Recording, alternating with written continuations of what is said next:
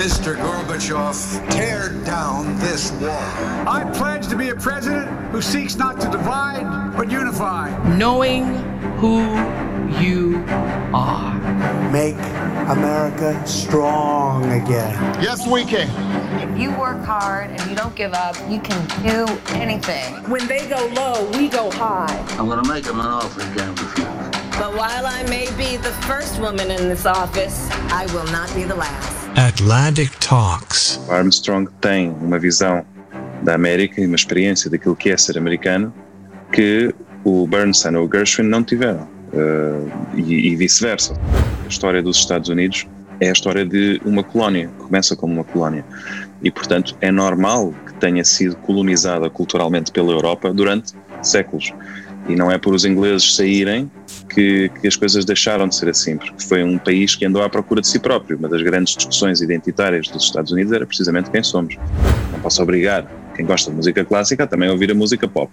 Mas posso, isso sim, tentar que a música clássica esteja em diálogo com a música pop. E se eu escrevo uma peça, posso perfeitamente fazer um piscar de olho ou fazer uma brincadeira com qualquer coisa da música pop, torná-la uma referência, fazer uma citação, o que for.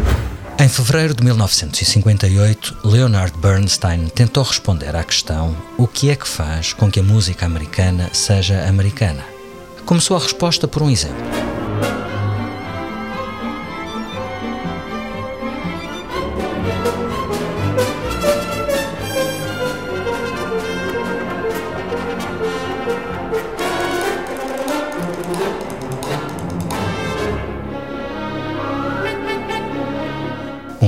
Excerto de Um Americano em Paris, de George Gershwin.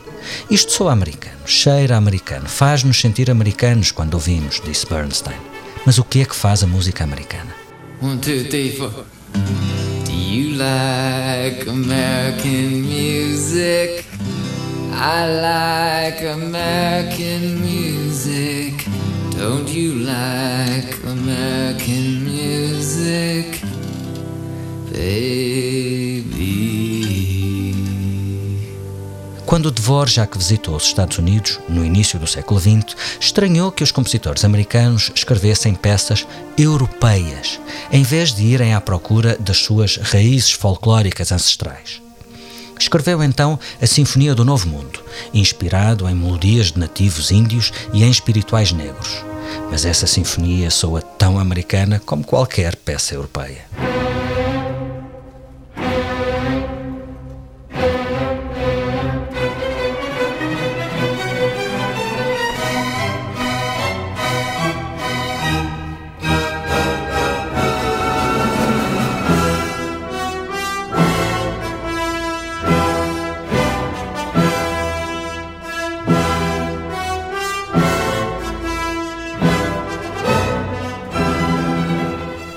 Dvorak, mas não é América. Bernstein explica porquê. O que faz a música americana é o que fez os Estados Unidos. O encontro de culturas, de gente vinda de todo o lado, com as suas tradições, sotaques, linguagens. A principal qualidade da música americana, concluiu Bernstein, é o facto de ser multifacetada. And perhaps that's the main quality of all, our many-sidedness. Think of all the races and personalities from all over the globe that make up our country. When we think of that, we can understand why our own folk music is so complicated. We've taken it all in, French, Dutch, German, Scotch, Scandinavian, Italian, and all the rest, and learned it from one another, borrowed it, stolen it, cooked it all up in a melting pot. Para esta conversa convidei um músico português que, como tantos europeus, a certa altura do seu percurso rumou aos Estados Unidos. Não ficou lá, mas de dois anos que passou a estudar direção de orquestra em Chicago, trouxe um mestrado, trouxe histórias para contar e trouxe, suponho, mais uma camada na sua visão do mundo. Martim Sousa Tavares tem 29 anos, é licenciado em Ciências Musicais pela Universidade Nova de Lisboa, estudou direção de orquestra em Brescia e em Milão e também na Northwestern University, a poucos quilómetros de Chicago. De volta a Portugal, o Martim lançou o projeto da Orquestra Sem Fronteiras, da qual é maestro, e tornou-se divulgador de música clássica, na rádio, nas redes sociais, mas também em ciclos ao vivo e em vídeo, e fez coisas tão improváveis como programar concertos da música dita erudita na discoteca Lux. Bem-vindo, Martim. Olá, Felipe, bom dia. Vamos falar disso tudo, mas começamos pela mesma pergunta desse episódio de 1958 dos concertos para jovens do Bernstein.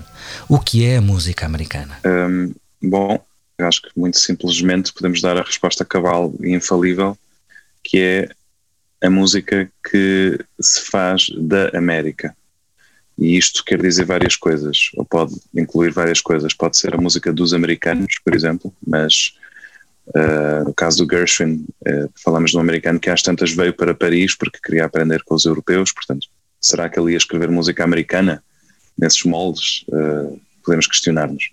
Mesma coisa, será que um compositor indiano, só porque está nos Estados Unidos, está a produzir música americana? Também é duvidoso. Mas a música que se faz da América, de facto, só pode ser americana. E, portanto, uh, a música que, de certa forma, nasce ou é reflexo daquilo que é uma sociedade com as suas tradições, com as suas riquezas uh, infinitas culturais, então, nesse caso, eu diria que tem o passaporte identitário daquele país, daquela, daquele lugar. Se o Martim tivesse que escolher também um excerto de, um, de, uma peça para exemplificar música americana, escolheria um excerto de um americano em Paris ou do West Side Story? Ou, ou, ou noutra abordagem completamente diferente, escolheria uma música do Louis Armstrong ou do Kendrick Lamar? Na verdade, as quatro são opções igualmente válidas. Uh, todas contam a história daquilo que é música que se faz da América, mas são completamente diferentes e de resto estamos a falar de um país que é um continente, portanto claro que cada um conta a sua história. O Armstrong tem uma visão da América e uma experiência daquilo que é ser americano que o Bernstein ou o Gershwin não tiveram. Uh, e, e vice-versa, ou seja, o, o, Bernstein pode contar aquilo que é ser um judeu uh, descendente de imigrantes da costa leste, por exemplo. O Armstrong conta uma história completamente diferente, mas ambas são uh, músicas que são feitas da América, que nascem dessa experiência e não são, lá está, não são exclusivas umas das outras. E pelo contrário, contaminam-se mutuamente? Ou há, ou há alguma música americana que não se deixa contaminar por essa, por essa característica multifacetada? Eu acho que dos quatro que disse, só o Kendrick Lamar é que não, não está muito relacionado com os outros, por razões óbvias, porque quando ele nasceu já os outros três tinham morrido, mas o, o Armstrong e o, e o, Bernstein fizeram concertos juntos, por exemplo, até que estão, estão gravados. O Bernstein tinha uma enorme admiração por ele, e imagino que vice-versa. Tinha também uma enorme admiração sobre, pelo Gershwin, escreveu sobre ele, nunca o chegou a conhecer, porque o Gershwin morre no final dos anos 30, penso, e o Bernstein nasceu em 1918, portanto não, não, não deu para se conhecerem, mas havia uma grande admiração. Seguramente o Armstrong conhecia o Gershwin, aliás, e grava muitos de, dos standards que vêm do Gershwin Songbook, Summertime, eh, enfim, seja cantando, seja, seja tocando, porque ele também cantava. Um, portanto, eu acho que de facto se contaminam estas coisas e sei de compositores que estão vivos agora que vão buscar a sua inspiração às esferas da música pop, do rap, do hip hop, etc., daquilo que está vivo neste momento. Eh, vamos andar um bocadinho para trás na história. O Martim estudou em Portugal e em Itália e depois vai para os Estados Unidos. Encontrou grandes diferenças desse ponto de vista académico entre a Europa e os Estados Unidos? Encontrei diferenças, sim, embora o modelo de, de, da universidade onde eu estudei é um, é um modelo de tipo conservatório, uh, que tem uma matriz europeia e a própria faculdade daquele, daquela instituição tem professores que vêm do mundo inteiro, nomeadamente Portugal também, e portanto não é muito diferente, digamos, uh, o modus operandi da escola em si. Aquilo que é diferente, isso sim, são as condições uh, que temos à disposição, porque falamos de uma escola que faz um fundraising cujo orçamento é superior a qualquer ministério português, por exemplo, Uh, estou a falar da, da, universidade no geral, mas a, a, Northwestern, que quando eu lá estava entrou na liga das 10, top 10 americanas, faz um fundraising na ordem dos 6 bilhões de dólares por ano. Portanto, 6 mil milhões, 6 mil milhões de dólares por ano. Exatamente, isto é em fundraising, nós estamos a falar sequer de valores que eles recebem de tuition, ou seja, dos 25 mil alunos de licenciatura que ali estão, cada um a pagar cerca de 80 mil dólares por ano, ou seja, no fundo aquilo que temos é uma universidade que tem uma potência uh, científica, económica, académica a todos os níveis que é simplesmente impensável na Europa. No nosso modelo de universidades financiadas pelo Estado e, e os regimes de bolsas FCT, Ministério da Educação, da Ciência, etc. Ou seja, é de facto outra galáxia. E isso acaba por congregar os melhores alunos do mundo inteiro que se desunham para ir estudar ali. Foi disso que o Martim foi à procura? Foi à procura dessa, desse encontro? Qual foi a razão pela qual escolheu uh, ir para essa, para essa escola e para essa universidade em particular, em Chicago? Na verdade, eu quis ir para lá para estudar com um professor específico e era a minha prioridade de todas as audições que fiz, mas também queria estar numa escola de topo. Uh, uma escola que tem de facto umas condições do outro mundo, com auditórios, com salas de estudo, com recursos, com uma havia seis orquestras naquela escola, eh, enquanto que no conservatório em Itália onde eu estava havia uma e não tocava sequer tão bem como tocava ali a orquestra de amadores.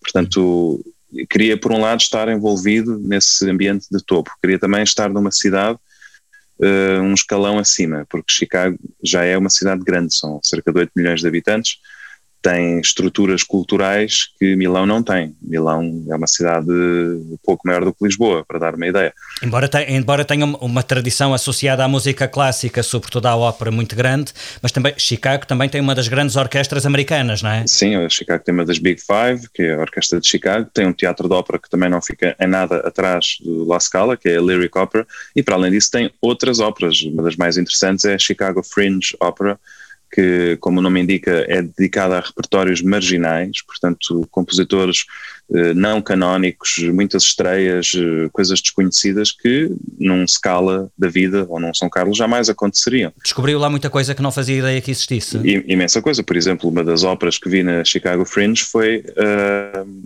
uma, uma ópera que eu depois quis trazer para cá, para o Lux Frágil, quando fizemos o ciclo da, da Boca do Lobo, ano passado, que ia ser o penúltimo evento no mês de maio de 2020, portanto não foi possível fazê-lo, mas foi algo que eh, na minha cabeça transitou diretamente de Chicago para aqui e que ia acontecer não tivesse sido a pandemia.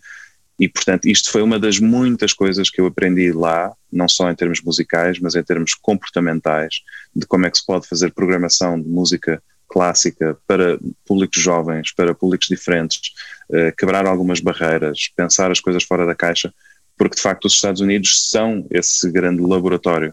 O, Martim mostra uh, uh, uma, uma grande informalidade perante a chamada grande música um, e até um, e um grande despretensiosismo. Uh, essa ideia da música clássica em jeans e sem snobeira é, vem dessa influência americana, dessa experiência americana? Eu, eu confesso que já, já, já a tinha antes de, até antes de sair de Portugal, porque eu sempre pensei, eu não se eu quero ler os Maias, eu não me vou vestir de fato e gravata antes de agarrar no livro. Não há, eu não sinto que estou a desrespeitar o Essa de Queiroz ler os Maias em pijama no sofá, não é? Porque é uma relação intelectual que eu estabeleço com aquela obra. Não passa pela forma como eu estou vestido, não passa pelo meu milieu uh, social. E, portanto, aquilo que é importante de facto é estabelecer uma, uma relação com o conteúdo da obra. E isso não passa pela roupa com que estamos vestidos. Depois, no caso da música clássica, a roupa que usamos acaba por ser também uma espécie de código de uma prática que é a legitimação de algumas coisas que estão mal na música clássica. Uma delas é o pertencer a certa franja da sociedade. Nós, quando nos vestimos para, para entrar em palco, estamos a usar roupa do século XIX, nem sequer é fata e gravata, estamos a usar uma casaca. E não há muitas circunstâncias na vida civil de um cidadão comum do século XXI em que, em que o cidadão tenha de vestir casaca. Eu hum. penso, para receber um prémio Nobel é preciso vestir uma casaca.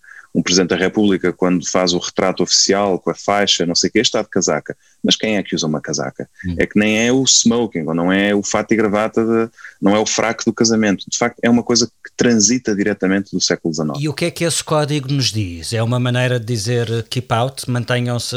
É, é, esta não é a vossa praia? Significa simplesmente que aqui nada mudou desde o século XIX. Uh, o mundo muda à nossa volta, mas nós não mudamos com ele. Nós fazemos questão de manter-nos firmes em relação a isto, porque ainda por cima a casaca não é uma farda para tocar música, não é feita para aquilo, não é, não é confortável. Eu tenho uma também e é um fato de três peças em que eu tenho uma camisa, tenho um colete, tenho a casaca por cima. Aquelas abas não dão jeito a ninguém o manter o fraco, etc., significa uma ligação a esta tradição, que não tem nada a ver com a música, tem a ver com as práticas, porque isto é código social. E, por exemplo, a, a casaca, o facto da casaca ser a farda da orquestra, chamemos-lhe assim, vem de um tempo em que não havia mulheres a tocar na orquestra. também, porque não há farda para as mulheres.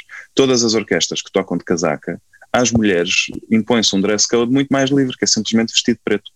Uh, portanto, não há, não, ou seja, é uma espécie de loophole onde caem. Uh, a Orquestra Filarmónica de Viena, famosa, uh, admitiu a primeira mulher em 2006, se não me falha a memória. Estamos a falar de uma orquestra que é criada na primeira metade do século XIX, portanto já lá iam alguns anos. E, e pronto, eles fazem audições cegas, portanto pode-se dizer que de facto foi uma coincidência, que tenham passado centenas de anos até vir a primeira mulher, mas pronto, lá admitiram a primeira instrumentista e, e, quando isso aconteceu, pela primeira vez tiveram que se perguntar, mas o que é que ela vai vestir?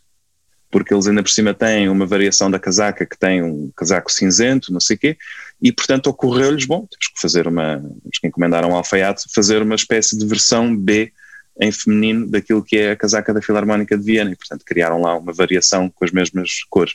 Mas isto no fundo, ou seja, são pequenas coisas que revelam como, por um lado, não tem nada a ver com a música, o público está-se nas tintas para se a casaca é cinzenta, preta, branca, azul, não é, não é para isso que vão ao concerto. Acho que é bonito termos uma atitude de respeito para com o espaço onde estamos e a música que estamos a tocar e tudo isso, mas o respeito não é sinónimo de rigidez. E saltar daí para programar Schubert no Lux eh, enquanto se pode beber um gin tónico um, é alguma coisa mais do que provocação? Não, não. Aliás, isto sim é ser tradicional porque quando o Schubert escreveu esta música, eu garanto que não havia ninguém naquela sala sem um copo na mão. E um charuto, provavelmente, o que não devia ser espetacular para, para os cantores.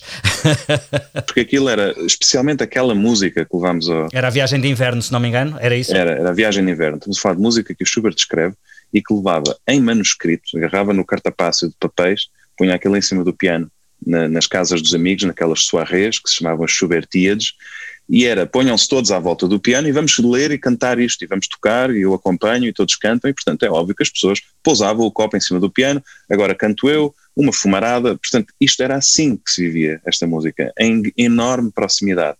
Hoje em dia, pô-la numa câmara antissética, uh, em cima de um palco, com as pessoas todas em absoluto e fatal silêncio, e atenção, o silêncio é bom para a música, claro que sim, não digo que não, mas se podemos manter o silêncio e ter uma atitude mais de proximidade, do público não ter que estar sentado a dois metros e meio e a um patamar inferior, mas poder aproximar-se, poder circular, etc. E poder ter um copo na mão.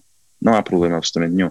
E, portanto, no Lux, aquilo que tínhamos era uma amplificação muito pequenina do som, do canto e do piano, para poder encher aquela sala, e aquilo tapava completamente qualquer som que pudesse haver, mas se as pessoas quisessem, sei lá, falar ou não sei o quê, simplesmente afastavam-se daquela zona, iam para o terraço. E, portanto, ali à frente estava quem queria. Se eu queria, entre um andamento e outro, ir buscar um copo, levantava-me, ia ao bar, trazia o meu copo, sentava-me outra vez, no chão, numa cadeira, podia estar em pé, podia circular. E, no fundo, aquilo que se propunha era que cada pessoa fizesse a experiência que quisesse à volta daquilo mas, mas pronto, com liberdade. Gostava de lhe perguntar é, em que medida é que o, o histórico ascendente da música europeia sobre a música americana uh, se mantém e como é que a música americana está a responder a isso. Uh, o cânon ocidental é europeu, a grande música clássica é europeia, uh, mesmo nos Estados Unidos os grandes maestros eram europeus, os grandes intérpretes também, boa parte dos músicos das orquestras também. Ainda é assim? Hoje em dia, felizmente, já não, mas convém lembrar que a história dos Estados Unidos é a história de uma colónia, começa como uma colónia. E, portanto, é normal que tenha sido colonizada culturalmente pela Europa durante séculos. E não é por os ingleses saírem que, que, as coisas deixaram de ser assim, porque foi um país que andou à procura de si próprio. Uma das grandes discussões identitárias dos Estados Unidos era precisamente quem somos. E fala-se de um país que deixa de ser uma colónia, mas passadas umas décadas está em guerra civil e, portanto, com, com grandes divisões e, e, portanto, a discussão é que país é este, não é? Que, que, nação se faz desta gente toda e deste espaço imenso e, e de tudo isto. E, portanto, nesse vazio acabaram por procurar muito uma, uma espécie de, de guia ou de, de identificação de um caminho vindo da Europa e, portanto, a legitimação cultural fazia-se não, não dizendo nós somos autossuficientes culturalmente, não era isso ainda, mas era somos um país tão bom que permite que os melhores da Europa venham para aqui.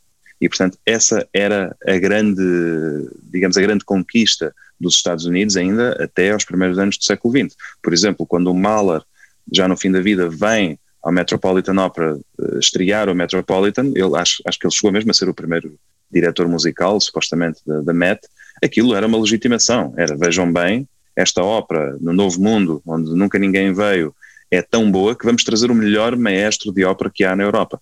Mesma coisa, o Puccini escreveu uh, uma das óperas dele para o Metropolitan com uma passou a fatura mais choruda da vida dele e portanto era esta coisa que é o novo mundo está cheio de dinheiro e portanto nós podemos trazer o melhor dos compositores do velho mundo para escrever uma ópera para nós.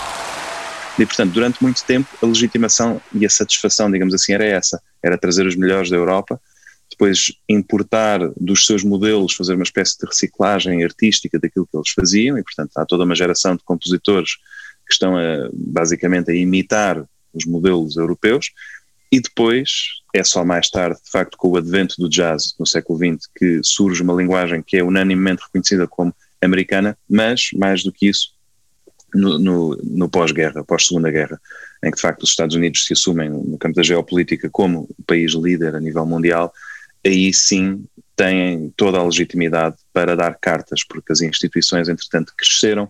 Há já gerações de criadores americanos que só tiveram de estudar nos Estados Unidos, é certo, com os velhos mestres do, do mundo europeu, mas que já são artistas de pleno direito e, portanto, emancipa-se uh, uma verdadeira primeira geração de artistas americanos que vão tomar conta das instituições americanas. E o caso do Bernstein, que falava, ele é o primeiro maestro americano a dirigir uma das Big Five americanas. Uhum. E é uma pessoa que, que, viveu na segunda metade do século XX, portanto, é a história recente. Mas os Estados Unidos, enquanto país melting pot, uh, que numa primeira fase é sobretudo influenciada pela Europa, mas enquanto também um país continental que olha para dois uh, oceanos um, ehm, e que tem toda a América do Sul uh, uh, abaixo, de que maneira é que, que se tem de, essa diversidade, não só dos europeus, mas também dos asiáticos que chegam e dos sul-americanos que, só, que rumam para norte, de que maneira é que essa diversidade se tem refletido também nos grandes músicos, na, na, na, na, demografia das orquestras americanas? Isso acontece também? Há mais asiáticos, há mais sul-americanos? Há africanos? Sim, sim. Por exemplo, a cidade de Chicago tem uma comunidade histórica de polacos que, que, começaram a ir para lá provavelmente ainda no século XIX e, portanto, quando a, a Orquestra de Chicago é constituída no século XIX, é natural que houvesse uma incidência significativa de músicos polacos. Se calhar já nascidos, já filhos de, filhos de imigrantes, mas já nascidos nos Estados Unidos, mas apesar de tudo, uma, uma quantidade de apelidos polacos e de nomes polacos que ali estava, que, de uma forma ou de outra, acabava por ser uma, uma, um ramo da raiz da matriz daquela orquestra, é? porque eram pessoas de velho mundo, etc. Hoje em dia é provável que na CSO exista um ou dois músicos de extração polaca, isto porque as orquestras americanas estão abertas a, a músicos do mundo inteiro, eles vêm para os Estados Unidos, vêm fazer audições e isto coloca uma questão muitíssimo interessante que, com a qual as orquestras se debateram mais ou menos nos anos 90, 2000, quando começaram a morrer os velhos maestros, aqueles que ficavam 40, 50 anos à frente de uma orquestra, etc., que era como é que vamos preservar o som desta orquestra se agora temos de juntar um músico que vem da Coreia do Sul com outro que vem do Peru, com outro que vem do sul de França e outro que vem da Noruega, pessoas que têm backgrounds completamente diferentes, isto vamos perder a nossa identidade. E, de facto, as orquestras, todas essas orquestras históricas americanas já não tocam da mesma forma, esse som perdeu-se, mas por uma razão muito simples, mudaram-se os tempos também, a forma de fazer música mudou, o tipo de gravá-la mudou, os, a nossa, nossa visão sobre o próprio repertório mudou. E a verdade é que hoje as orquestras são todas uh, diferentes, são orquestras de século XXI, com características de muito maior versatilidade, muito maior agilidade. Antigamente chamavam-se uns coraçados, era assim um som uma coisa assim quase de bronze, etc. Hoje em dia é o contrário, são, são orquestras muitíssimo elásticas, lá está, fruto de deste, desta grande mistura étnica, cultural, eh, social que se, que se verifica. Mas desse ponto de vista as orquestras tornaram-se mais iguais, ou seja, aquelas grandes orquestras nacionais que eram eh, insuperáveis a tocar os seus compositores, eh, isso está a acabar, as orquestras sendo todas mais diversas eh, acabam por tornar-se, ironicamente, todas mais iguais? É, eu acho que sim, ou seja, de facto, uh, e isso é inegável, havia orquestras no século XX que eu posso pôr uma gravação a tocar sem nunca ter ouvido aquilo, sem saber quem é, eu consigo adivinhar. Isto é a Filarmónica de Berlim do Karajan. Isto é uma gravação provavelmente dos anos 70, porque tem aquele som. Isto, por exemplo, é a orquestra de Cleveland com o Jorge Zell, nos anos 60 também, porque tem aquele tipo de som. Uh, agora, eu acho que não é só reflexo dos músicos que estão na orquestra, porque estas orquestras, e o século XX foi o século das ditaduras, dos líderes muito longevos nos seus cargos, e isso aconteceu também com as orquestras. O Karajan foi o ditador da Filarmónica de Berlim, o Jorge Zell foi o ditador de Cleveland. Estamos a falar de pessoas que ou escaparam do regime nazi, no caso do Jorge Zell é mesmo isso, portanto uma pessoa que vem destes modelos e acabou por aplicá-lo, de certa forma, ali. O Solti era o ditador de Chicago. Uh, ou seja, os casos são, são imensos. Uh, o Chalibidac era o ditador de Munique. Ou seja, estas orquestras acabaram por passar tantos anos a trabalhar em exclusividade com um maestro, a aprofundar a visão desse maestro, que acabaram por ser a sua imagem, a imagem do maestro. Depois, claro que o maestro também escolhia os músicos que se adaptavam à sua visão. E hoje em dia isso não é assim. Os maestros não passam mais de 8, 9 anos com uma orquestra, precisamente porque as orquestras não querem transformar-se na colónia de uma pessoa. Tu estavas a falar há pouco do, daquele momento em que os compositores americanos encontram uma linguagem própria e o papel do jazz. Aí fala-me um pouco mais disso. Porquê é que o jazz é tão importante para essa identidade americana?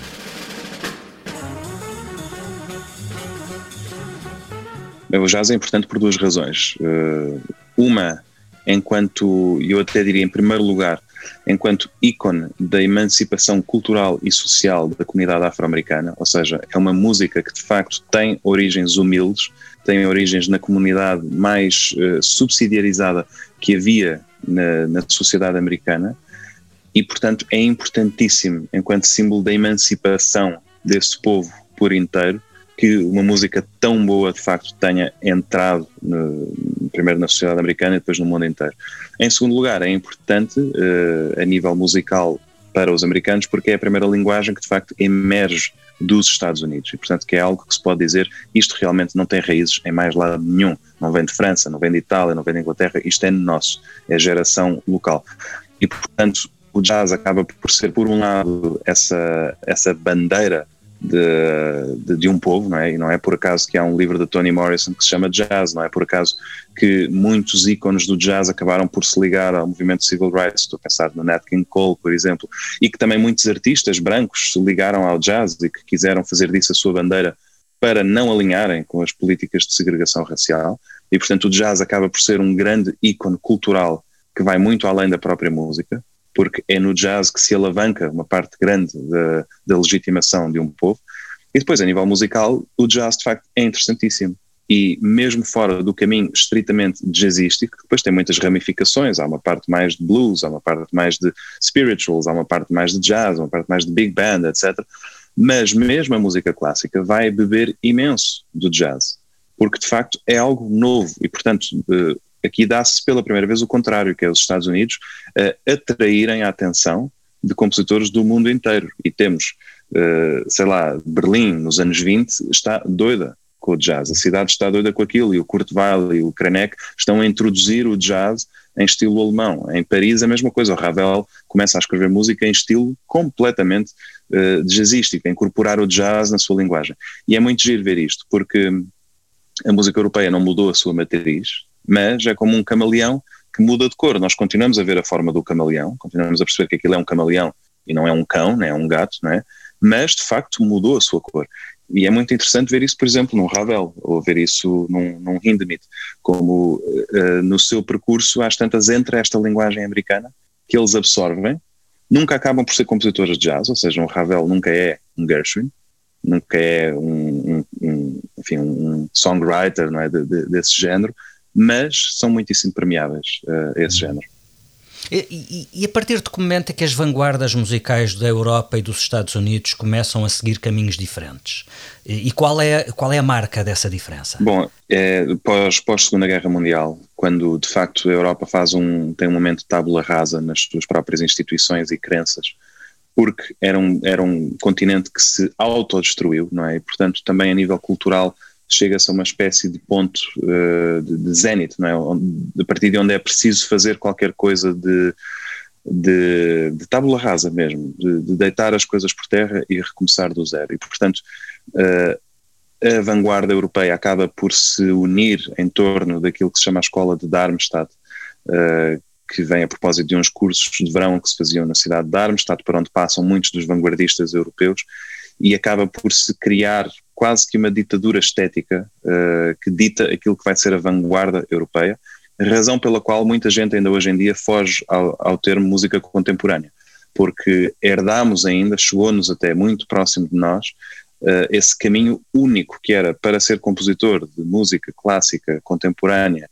na segunda metade do século XX na Europa, era preciso escrever de uma certa forma, e muitos compositores que não o fizeram foram marginalizados. Por exemplo, o caso do Pierre Boulez, que morreu há uns anos, foi um desses vanguardistas, um homem importantíssimo e poderosíssimo, era amigo do, do, presidente Pompidou, conseguiu que lhe construíssem um centro que é o IRCAM, uma coisa gigantesca para ele, e portanto ele basicamente tinha a faca e o queijo na mão.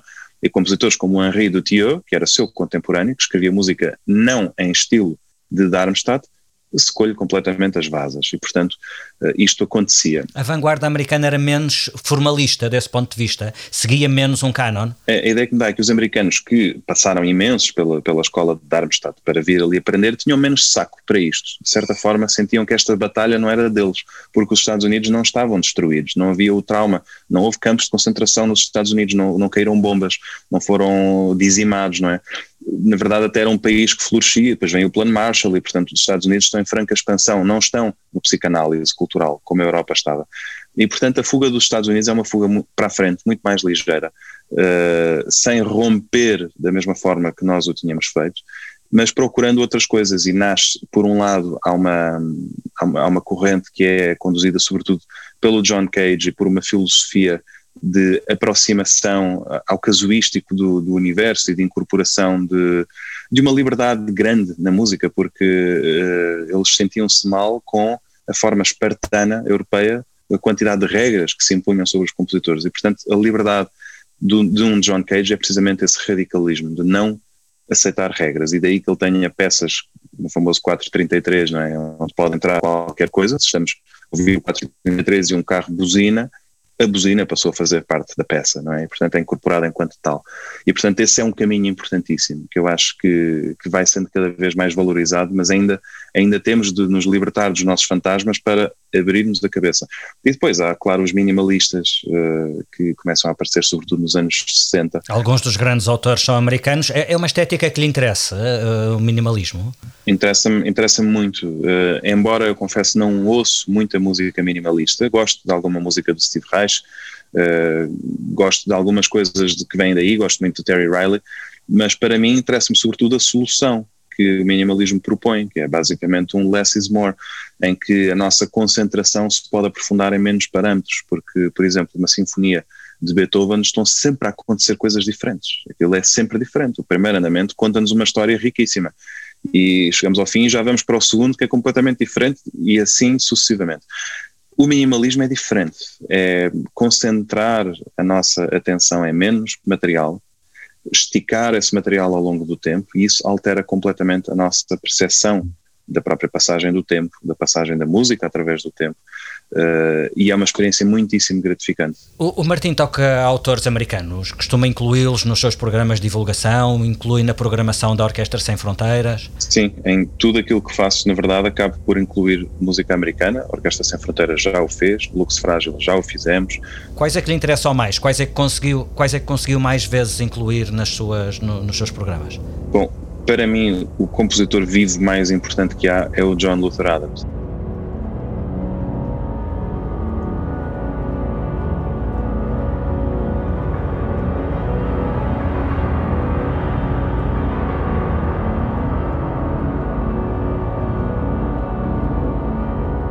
uma uma pessoa que de facto devia ser conhecido, mas nem só a nível da música, a nível cultural mesmo, porque é um, sei lá, é como conhecer um Philip Roth, ou seja, são figuras importantíssimas para a cultura contemporânea.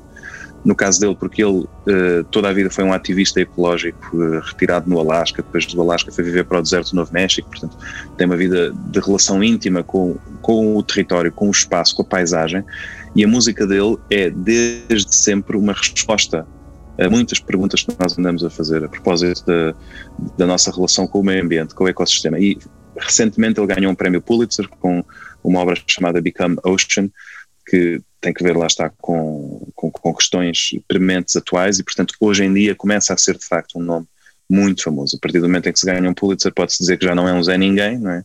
E, portanto, mesmo a Europa começa a chegar.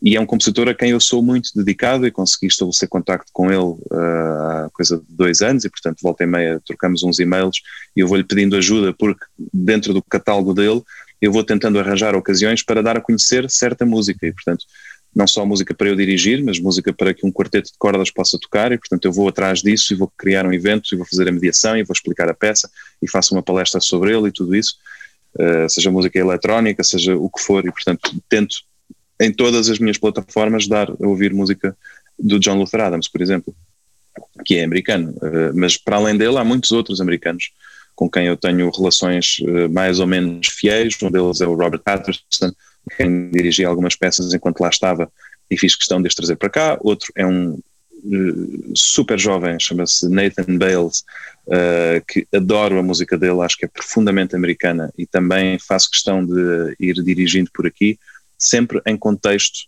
alargado, ou seja, não apenas tocar a música, mas falar sobre ela. Usou a expressão profundamente americana. O que é que faz da música do Nathan Bales profundamente americana?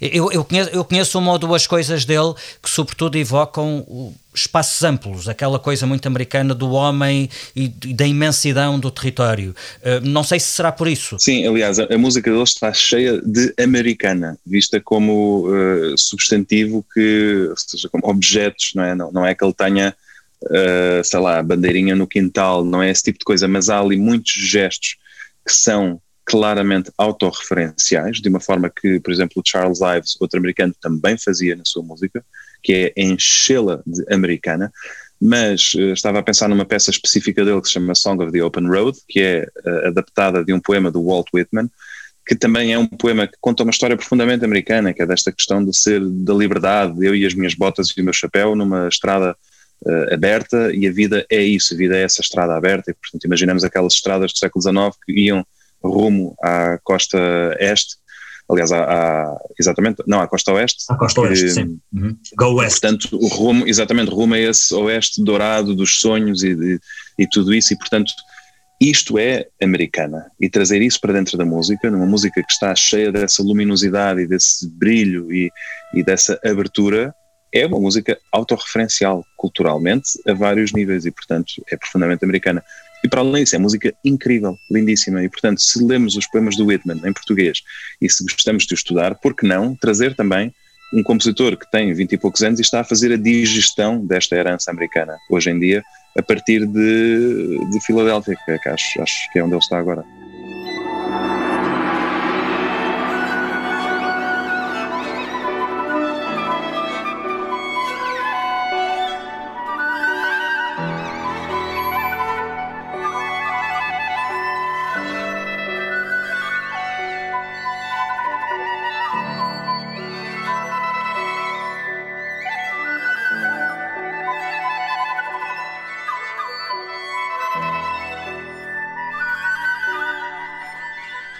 O Martinho usa muitas vezes exemplos de música popular pelo meio da música erudita, música pop. Uh, não sei se para mostrar que isso das fronteiras uh, uh, tem muito que se lhe diga. se nós formos para a música popular, aí não existe a tal supremacia europeia que existe na, na, na, na música, na música erudita, na música clássica. O Martim ouve música pop, rock, hip hop. O que é que ouve e o que é que o entusiasma por estes dias fora do universo da música clássica? Não só ouço música pop, como ouço música pop na música clássica também. E, e acho que o Filipe estava a passar assim de leve nesse, nesse episódio, do qual já poderei falar, mas uh, de facto a música pop e a música clássica, etc., não são uh, diferentes espécies de árvore na mesma floresta, não são uma coisa assim tão afastada. E sei lá, se ouvirmos a música do Terry Riley dos anos 60 com aqueles sintetizadores malucos e ouvirmos uns Doors, vemos que aquilo está literalmente a um passinho de distância, uma coisa da outra.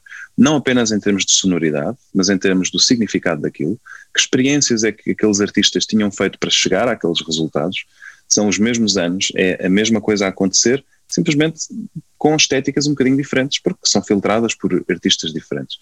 E, portanto, eu acho que a questão das fronteiras verdadeiramente não existe. Não estou a dizer que quero fazer um concerto que misture Mozart com, uh, sei lá, com Capicua. Muita gente tem feito coisas do género e quase sempre o resultado não é muito recomendável, mas... não, nem, nem acho que se deva imitar, mas muitas vezes as coisas podem ser permeáveis, isso sim. E é aí que eu acho que está o interesse, porque eu não posso obrigar quem gosta de música clássica também ouvir a música pop mas posso, isso sim, tentar que a música clássica esteja em diálogo com a música pop. E se eu escrevo uma peça, posso perfeitamente fazer um piscar de olho ou fazer uma brincadeira com qualquer coisa da música pop, torná-la numa referência, fazer uma citação, o que for. A música clássica não perde nada com isso, pelo contrário, só se revela aberta e ecuménica e em relação com o mundo à sua volta, portanto, uma arte viva. A música pop também não perde nada com isso e acho que o público também não, portanto, verdadeiramente não há razão para se crer que as coisas estejam em câmaras distantes. Hum. O que é que houve hoje em dia de pop, ou de rock, ou de hip hop? Não sei qual é a sua praia fora da clássica, mas o que é que houve? O que é que o entusiasma? Bom, eu ouço bastante jazz, na verdade, e ouço muito um género que se chama lo-fi. Ok, bandet går. Ok.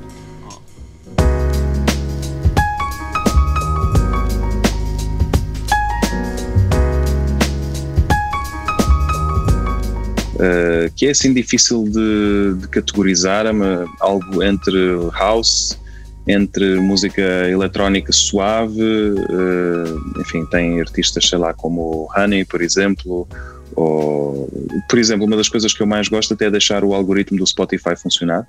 Uh, agora que já tenho várias playlists feitas e que, que está ali qualquer coisa de, de meu, posso perfeitamente pedir ao Spotify criar uma playlist como esta. E descobre coisas interessantes graças ao algoritmo. Tem, tem feito descobertas? Não só descubro, como uh, vou tocar peças que descobri através do Spotify. Nos meus programas na rádio, toda a vida, uh, desde que os faço, tenho incluído música que vou descobrindo no Spotify.